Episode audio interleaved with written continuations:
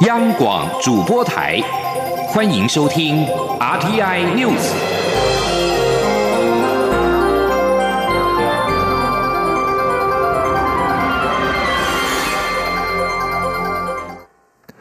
各位好，我是主播王玉伟，欢迎收听这节央广主播台提供给您的 RTN News。今天是二零一九年七月二十号，新闻首先带您关注：蔡英文总统已经结束加勒比海友邦海地、圣克里斯多福及尼维斯、圣文森及圣露西亚的访问行程，回程过境美国科罗拉多州丹佛市。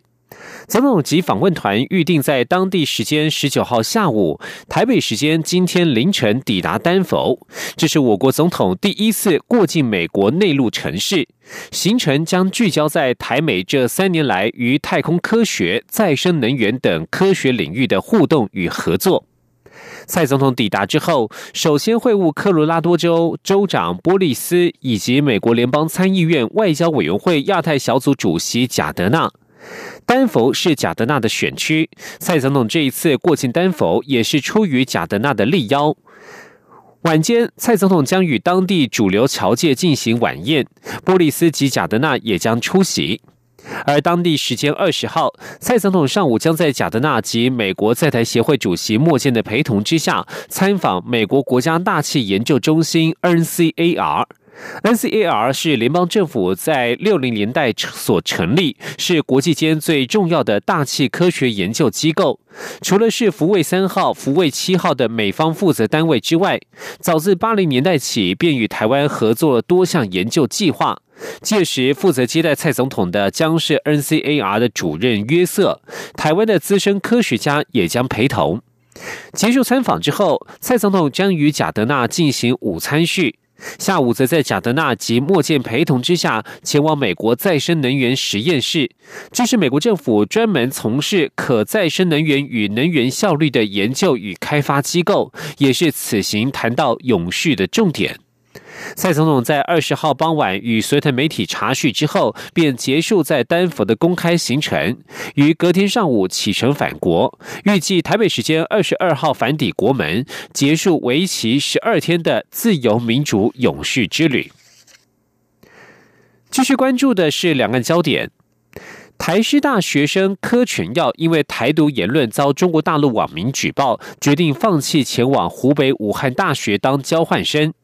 陆委会副主委陈明奇表示，这显示中共思想检查的手已经伸进了两岸学生交流，提醒前往中国大陆就读的台生要留意言论风险。陈明奇接受央广两岸 ING 节目专访时指出，中国校园泛政治化的情况相当严重，尤其在今年初提“习五条”之后，积极推动“一国两制”台湾方案，将重要工作落在青年学生身上。看似透过透过看似优惠措施，以文教交流的名义延揽学生前往交流，不过就连两岸文教交流都隐含统战的意图。至于未来是否因此调整中国大陆学生来台的相关做法，陈明奇表示，政府欢迎陆生来台就读的政策不变，也渴望推出方便亲属来台探视等便利措施。但是也呼吁中国大陆减少政治干扰，并且放宽陆生前来就读的限制，以促进两岸文教交流。另外，针对媒体报道指香港有十多位示威者来台寻求庇护一事，陆委会十九号再次回应指出，若是有收到相关的申请案，会在尊重人权保障与人道关怀的原则下，由相关机关参酌我方相关法规，就个案需求妥适处理。前天记者王兆坤的采访报道：外传香港反送中示威者来台寻求庇护，蔡英文总统表示，相信相关单位都有掌握，对这些来自香港的朋友，政府会基于人道做适当处理。陆委会副主委邱垂正表示，如果政府有收到相关申请个案，都会在尊重人权保障与人道关怀原则下，由相关机关参酌我方相关法规。就个案需求妥适处理，他说：“依照香港澳门关系条例及现行的规范，呃，对于香港居民来台，不论是停留或是居留，都有所规范。至于因为政治因素导致安全跟自由受到紧急危害的香港居民，啊，我们得提供必要的协助。陆委会重申，支持香港的民主自由及保障人权，是我方各界的一贯立场。中央广播电台记者王兆坤台北采访报道。有关香港民众来台寻求庇护一事，移民署十九号指出，目前未接获相关申请案或任何资讯。若是收到申请案，将与相关机关共同研议处理。针对有媒体报道指政府不准两岸宗教交流，内政部十九号对此表示，政府支持宗教自由。近三年，中国大陆人士以宗教交流申请来台，平均许可率超过九成。报道与事实严重不符，又是假消息。中国时报十九号报道指出，绿营质疑民间前往中国大陆宗教交流会被统战，只准蔡英文总统拜庙，却不准两岸宗教交流。对此，内政部表示，近三年中国人士以宗教交流申请并经由许可来台的案件，二零一六年为百分之八十七点三五，二零一七年获核准的为百分之九十三点四九，二零一八年百分之四点九十四点零八，许可率是逐年攀升，平均许可率更是超过九成，并无刁难陆方宗教人士来台的情势，报道与事实严重不符。而陆委会在十九号也表示，对于两岸正常有序的宗教交流，政府一向保持正面看待的立场，并没有阻挠两岸宗教交流的问题。陆委会认为，大陆民众未享有其宪法保障的宗教自由，而陆方人士又常常往往以宗教交流为名来台进行统战行为，企图影响民心，制造我内部对立，影响社会安定。政府将予以严密注意，妥善处理。外电有关台湾媒体接受中共指令的报道引发关注。国家通讯传播委员会 NCC 也约谈被报道点名的媒体。高雄市长韩国瑜十九号表示，民众热爱中华民国国旗，他的造势场合也是旗海飘扬。报道最多的媒体怎么可能卖台？韩国瑜表示，部分媒体对他的抹黑造谣已经到了不可思议的地步，希望 NCC 不要两套标准。前天记者王威婷的采访报道。外媒报道，台湾有媒体一面倒支持参选二零二零年总统的高雄市长韩国瑜。报道直指该媒体的记者称，中国直接打电话下达编裁指示。这篇报道引发讨论，国家通讯传播委员会也约谈被点名的媒体。针对是否有红色渗透和媒体受境外势力介入的问题，高雄市长韩国瑜十九号受访时表示：“中华民国国旗非常漂亮，大多数的民众也热爱国旗。他的造势场合旗海飘扬，报道最多的媒体怎么可能卖台？”韩国瑜说：“难道打压他的就是好学生，报道他的就是坏学生？NCC 不应该双重标准。”他表示，新闻自由是普世价值，政府千万不要沾上打压新闻自由的骂名。韩国瑜说：“啊，消灭中华民国现在是谁想消灭？一个是中共，一个是台独，两边都想消灭中华民国。啊，中天报了这么多中华民国的国旗，怎么可能卖台呢？或者被国台办指挥呢？我觉得我不太理解 NCC 这样一个标准。第二，抹黑、造谣、重伤韩国瑜的新闻。”某几家电视台已经到了不可思议的地步了。NCC 这些委员没看到吗？眼睛瞎掉了吗？NCC 的委员耳朵聋了吗？还是两套标准呢？媒体报道，为了应应总统大选，高雄市政府小内阁将改组。对此，韩国瑜表示，市府小内阁改组势在必行，但是调整是为了加强高雄市政的治理和团队默契，以发挥更大的功能，和选举一点关系都没有。新的团队还是以冲刺市政为主。传出前劳动部长陈雄文可能担任高雄市副市长，对此韩国瑜没有透露人选，只说相关人事命令很快就会公布，希望能让高雄市民更满意。中央广播电台记者王威婷采访报道。继续关注的是一份有关两岸的民调。台湾民主基金会十九号发表《二零一九台湾民主价值与治理民意调查》，结果显示，如果台湾宣布独立导致中国武力攻台，愿意为保卫台湾而战的受访者有五成七；若是中国武统台湾，则有近七成的受访者说愿意为保台而战。前天记者王兆坤的采访报道。根据台湾民主基金会的民调。如果因为台湾宣布独立导致中国大陆武力攻打台湾，愿意为保卫台湾而战的受访者是百分之五十七点四，不愿意的有百分之三十一。如果中国大陆为了统一对台湾使用武力，愿意为保卫台湾而战的受访者有百分之六十八点二，不愿意为保台而战的则是百分之二十点五。台湾民主基金会执行长廖福特指出，从交叉分析发现。二十到二十九岁的年轻人不仅更支持民主，也相对愿意防卫台湾民主。他说：“台湾的年轻人应该是把民主视为他生命中的一环了。同时，如果说台湾有这状况的时候，愿意挺身而出捍卫台湾的民主。”这一份民调还调查民众对假消息的看法，结果显示，百分之九十一点七受访者认为假消息的流传会影响其他民众对公共事务的判断。百分之六十八点七受访者则表示，假消息的流传会影响自己的公共事务判断。有六成五受访者认为假消息非常危害台湾的民主政治发展，而且有八成受访者不同意假消息也是言论自由所允许，所以政府不应管制假消息。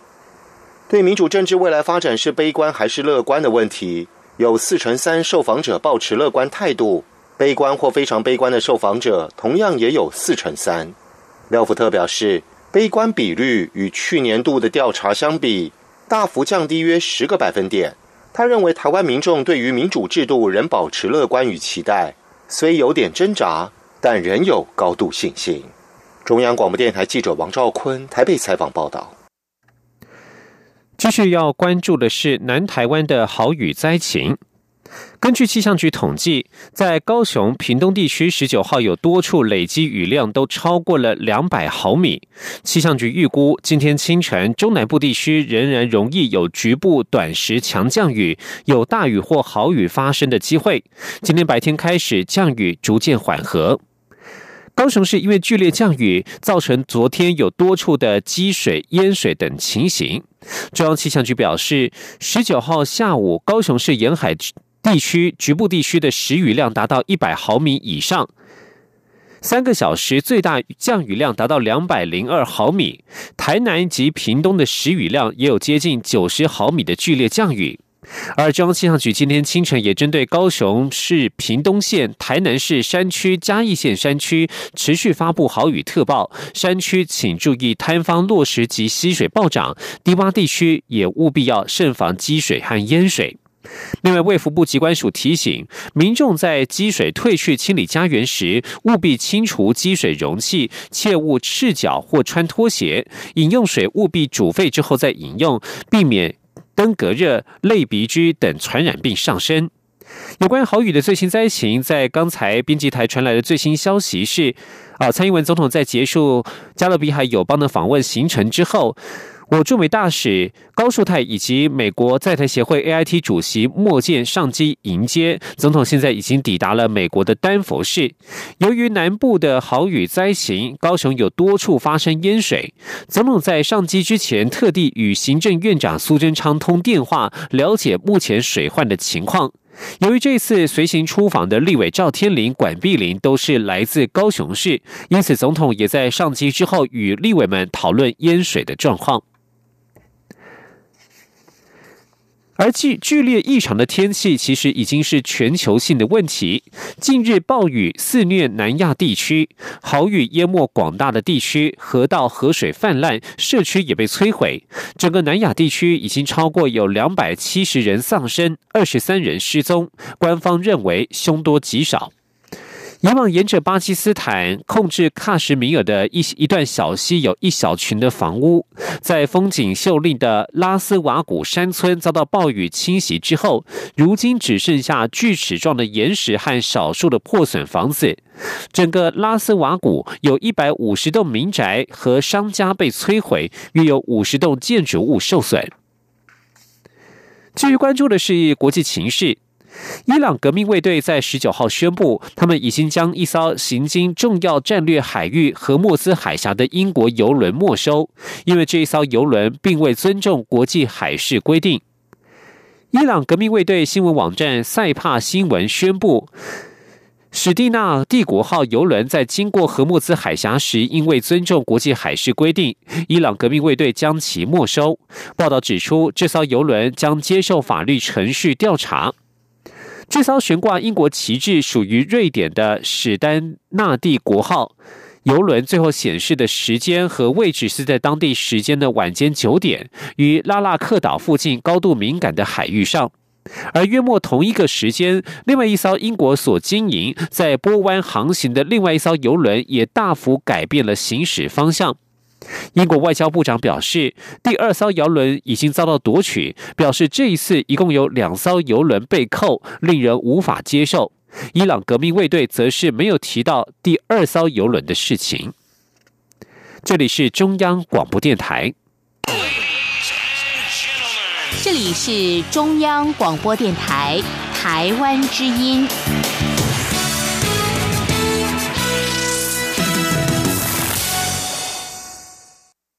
各位好，我是主播王玉伟，欢迎继续收听新闻。关注国内对于一些政策的讨论。台风季到来，当政府宣布放台风假时，还是有许多劳工必须出勤。防灾假立法从二零一七年送出委员会之后，目前迟迟没有进度。台湾专柜暨销售人员产业工会等劳团十九号前往劳动部抗议，呼吁立法院最后会期应该展开协商，确保人民的性命安全。但是劳动部十九号指出，很多工作很难说放就放，例如交通业、医疗业、安心班老师等等，还需要凝聚社会共识。不过，劳动部也强调，目前的天然灾害要点已经清楚规范，劳工不出勤，事业单位不得扣薪等等，还是有财阀的力量。前天记者杨文军的采访报道。尽管劳动部已有天然灾害发生事业单位劳工出勤管理要点，明定劳工因天灾而未出勤，雇主不得视为旷工，也不宜扣发薪资等，但仍有劳工觉得毫无强制力。就有柜姐抱怨，若是不出勤，就等着吃罚单，应该将防灾假立法。对此，劳动部劳动条件司司长谢倩倩十九号于劳动部例行记者会受访时指出，百货公司若因空柜对专柜开开罚，专柜公司不应将罚金转嫁到劳工身上，若有就违反劳基法薪资未全额给付规定。他说：“我们才提到啊，因为你没有出勤，你就扣全勤奖金啊等等的，那这当然就回到我们劳基法这边的规定。嗯，你不能扣全勤嘛。”那所以你的薪资，如果你因此而扣他，或者说你一定要请个事假，我就扣你事假的钱。那这个部分就是工资未全额给付，那就会去处罚他，至少两万，两万到一百万啊。至于防灾假立法，谢倩倩直言，很多工作很难说放就放，例如交通业、医疗业、安亲班老师，甚至媒体业等。若是用排除法，也担心挂一漏万。立法要考量的要素太多，还需要凝聚社会共识。不过，谢倩倩也强调，目前天然灾害要点已清楚规范，劳工不出勤，事业单位不得扣薪或要求补班等，也有规定，台风天上班时，雇主要提供交通工。具等，若违反，实务上都还是有财阀的力量。中央广播电台记者杨文君台北采访报道。继续关注的是财经消息。为了协助我国厂商争取亚洲开发银行各项援助计划的商机，由外交部、财政部等单位共同举办的二零一九年亚银商机说明会，预定八月七号在台北举行。外交部表示，新南向政策目标国家都是亚银的会员国，若是能够参与亚银相关采购，不仅可以拓拓展新南向市场的商机，还有助于厂商建构海外能量。前天记者王兆坤的采访报道。外交部表示，亚银是一个多边国际开发援助机构。根据该行公布的资料，二零一八年试出物资采购、公共工程等商机高达一百二十五点五亿美元，顾问咨询采购金额也有六点九六亿美元。政府推动新南向政策，政策目标国家都是亚银会员国。外交部认为，参与亚银的采购可以布局拓展新南向市场，具有庞大的潜在商机。外交部发言人李宪章说：“跟我们外我们政府推动新南向政策的目标哦，这个相吻合，而且这些新南向政策的重点国家都是这个亚银的会员国哈，所以。”如果能够参与这个亚银的相关的采购，不仅可以拓展我们在新南向市场的商机啊，那么当然也有助于我们这个国内的厂商建构在海外的这个能量。李宪章指出，为了链接我国交通及能源优势产业，这一次特别邀请亚银的专家来台担任讲座，分别讲授新南向国家基础建设商机介绍。以及东南亚岛国及太平洋岛国能源发展商机介绍，以协助我国厂商深入了解商机情形。李宪章表示，亚银商机说明会全程免费，备有同步中文口译。因为名额有限，鼓励有兴趣的国内厂商踊跃报名参加。中央广播电台记者王兆坤台北采访报道。而在股市方面，市场预期美国联准会在月底降息的看法几乎已经大致底定。美股本周攀上史上新高，再加上台湾半导体龙头台积电法说报喜，带动台北股市本周的表现。台股十九号在权重占比最高的台积电助攻之下，上涨了七十三点，涨幅百分之之零点六八，收在一万零八百七十三点，连续两周周线收红。在汇市方面，新台币对美元汇率收盘收在三十一点零五零元，升值二点七分，本周小幅升值了三点一分。今天记者陈林信宏的采访报道。台积电法说会议释出五 G 将加速发展，加上台积电在资本设备的支出加码，今年估超过一百一十亿美元创新高，使得半导体设备商身价水涨船高。外资两证券更一举调高台积电在台北股市的目标价，突破三百元价位。台积电美国存托凭证 ADR 也大涨百分之三点七五。台积电十九号担任台北股市的多头要角，领军相关类股网。往前冲，包括稳茂、升阳以及日月光等半导体厂商都放量大涨。除了台积电法说会报喜，美国联准会官员在释出鸽派言论，加深市场预期。美国月底降息几乎已大致底定，美股四大指数全都收红，宽松货币政策再出炉，也使得外资十九号买超台股新台币八十多亿，是近期以来还算是不小的买超水位。分析师许博杰说。今天台股这个是在整个台积电的这个带动之下哦，收盘是大涨了这个七十三点哦，也回到了这个一万零九百点的这个附近哦。那如果以周线来看的话哦，这一周是上涨了这个四十八点哦，维持短线哦缓步往上攀升的这个格局。那当然，我想就日线的角度而言哦，今天收盘虽然稍微留下上影线哦，量能也只有一千两百亿，不过还是站稳在所有均线之上，也代表说在七月除权息的过程。当中哦，虽然指数是会蒸发超过两百点以上，不过多头在这边哦，都还是哦蛮积极的哦，在这里来做这个轮动。分析师也指出，由于美元指数短线稍拉回，如果跌破九十六的关卡，也显示市场预期联储会降息后，资金回头转向拥抱新兴市场，将可以观察台股未来是否受惠。汇市部分，新台币对美元汇价在上周升破三十一点一元价位后，这周续往三三十一元的价位靠拢。今天收盘收三十一点零五零元，升值二点七分。中央广播电台记者陈林信鸿报道。关心译文讯息，台北市立美术馆即日起推出它的抽象特展，期望借由邀请日本、韩国与台湾重要女性抽象艺术家代表性的作品，爬出东亚战后女性抽象艺术的历史轨迹，并且提供当代艺术历史新的研究视角。吉林央广记者杨仁祥、江昭伦的采访报道。谈东亚抽象艺术发展，过去始终难脱男性视角。北美馆策划的他的抽象展览，特别聚焦东亚战后女性抽象绘画。除了展出北美馆重要典藏，更有来自日本东京国立近代美术馆、京都国立近代美术馆、金泽二十一世纪美术馆、韩国 MMCA 国立现代美术馆等重量级典藏借展。展览从东亚的文化社会脉络，梳理战后台湾、日本、韩国三地女性抽象艺术发展轨迹。亮点作品包括草间弥生的三件一九五零年代早期作品，《残骸的积累》、《无题女》等，是艺术家远赴纽约之前所作。画作风格虽然与大家所熟知的代表风格大有不同，但艺术家知名的点状与线条元素已隐然可见。